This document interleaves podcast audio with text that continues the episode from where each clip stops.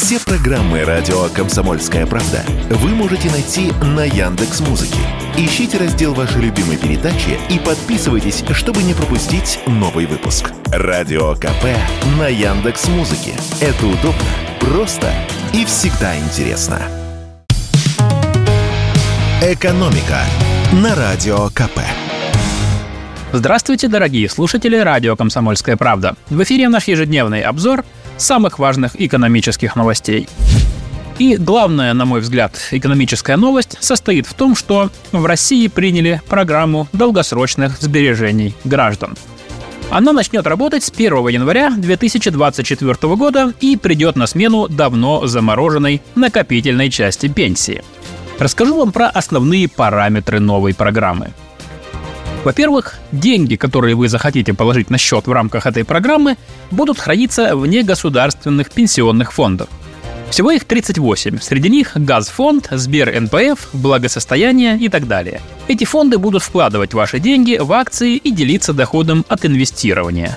Но это не единственный источник дохода. Также вкладчикам полагается софинансирование государства и налоговый вычет – на софинансировании остановлюсь отдельно. На каждый рубль, который россиянин вложит в эту программу, государство будет давать свой рубль.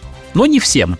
Добавка будет зависеть от доходов вкладчика. Если доход до 80 тысяч рублей в месяц, то на 1 рубль своих вложений дадут рубль от государства. При доходе от 80 до 150 тысяч на 1 рубль вложений дадут 50 копеек от государства. А если доход вкладчика выше 150 тысяч рублей в месяц, то на 1 рубль государство даст 25 копеек.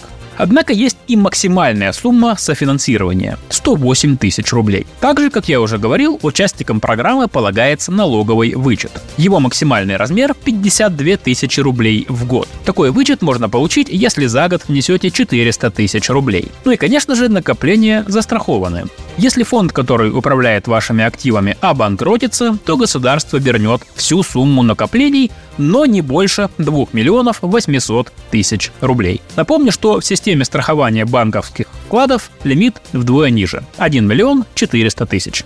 Еще один важный момент – Пенсии тут ждать не нужно. Эти сбережения именно долгосрочные. Срок 15 лет или меньше, если клиент раньше достигнет прежнего пенсионного возраста, который составляет 55 лет для женщин и 60 лет для мужчин. То есть можно начать копить в 20 лет и получать выплаты уже с 35. А для выплат есть два варианта. Либо получать деньги в течение 10 лет, либо пожизненно. Какой будет сумма выплат в каждом из случаев, сейчас сказать нельзя. Все слишком индивидуально каждом случае негосударственный пенсионный фонд сделает расчет, и клиент может определиться, как ему удобнее и выгоднее получать свои накопленные деньги. И, кстати, если выбрать десятилетний срок выдачи накоплений, то даже если клиент не доживет до конца этого срока, то его наследники получат остаток денег, лежащих на счете. А еще, кстати, есть такая опция. Забрать свои деньги можно в любой момент. Правда, в этом случае нельзя получить налоговый вычет и снять деньги, которые государство добавило в виде софинансирования.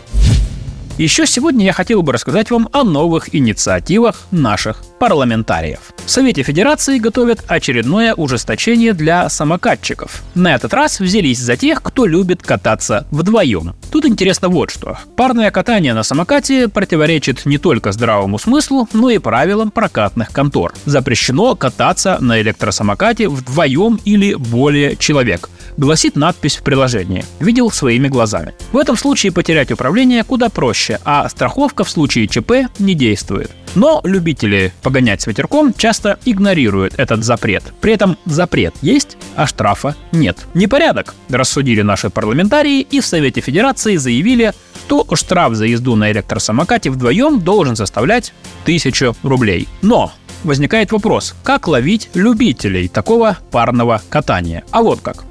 В Национальном автомобильном союзе уверены, что пока у нас не начнут фиксировать такие нарушения с помощью видеокамер, то никакие штрафы действовать не будут. Поэтому вместе с депутатами Госдумы в Национальном автомобильном союзе разработали специальный законопроект. Авторы документа хотят обязать владельцев частных электросамокатов иметь номера, потому что у прокатных самокатов номера уже есть. И тогда нарушения смогут фиксировать камеры видеонаблюдения, а штрафы им будут приходить через госуслуги. Законопроект уже внесли в парламент, и скоро депутаты начнут его рассматривать. «Экономика» на Радио КП.